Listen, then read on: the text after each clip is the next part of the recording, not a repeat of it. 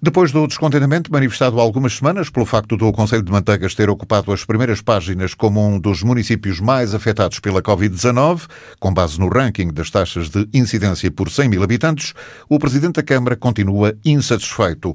Esmeraldo Carvalhinho criticou na altura a política de mera divulgação de estatísticas com leituras simples dos números e por vezes completamente erradas. O autarca continua a contestar o modelo e exige um acompanhamento permanente da evolução dos números da pandemia no Conselho zangar quando vejo que o nosso território, o nosso Conselho está a ser maltratado. Nós tivemos um momento difícil porque atingimos 79, o número máximo foram 79 uh, casos positivos no Conselho, que entretanto façam um trabalho uh, importantíssimo por parte da Autoridade Local de Saúde, em conjunto com uh, todas as forças que fazem parte, todas as entidades que fazem parte da Comissão Municipal de Emergência e Proteção Civil, onde está a própria Câmara, com este trabalho todo árduo, que foi feito, conseguiu-se conseguiu -se isolar os, os, acompanhantes e conviventes dos casos positivos, eh, foram reduzindo os casos eh, reconhecidos pela autoridade local de saúde, que é quem tem a proximidade máxima a todos esses processos e de onde advém a informação mais fidedigna.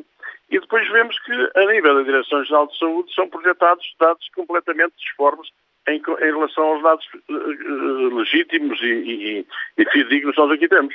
É, é, que fazem uma contagem, acumulando sempre os casos que aparecem, não retirando que eles, entretanto, vão sendo curados e passam a negativos. Ora, assim sendo, nunca saímos de patamares de, de, de restrições elevadas.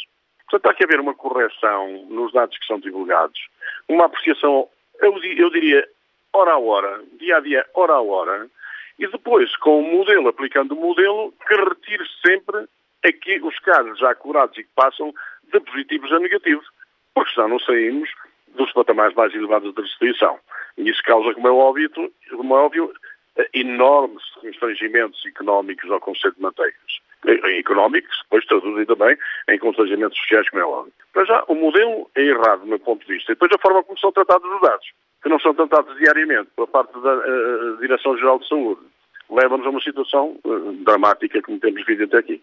Esmeraldo Carvalhinho continua descontente com algumas situações e garante que já chamou a atenção do Governo.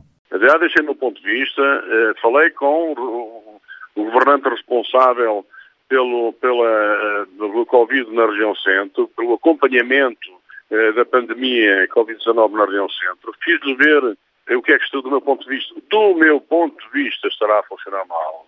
E nós não podemos ouvir, por exemplo, de alguns responsáveis regionais que os números não são atualizados porque há falta de pessoal.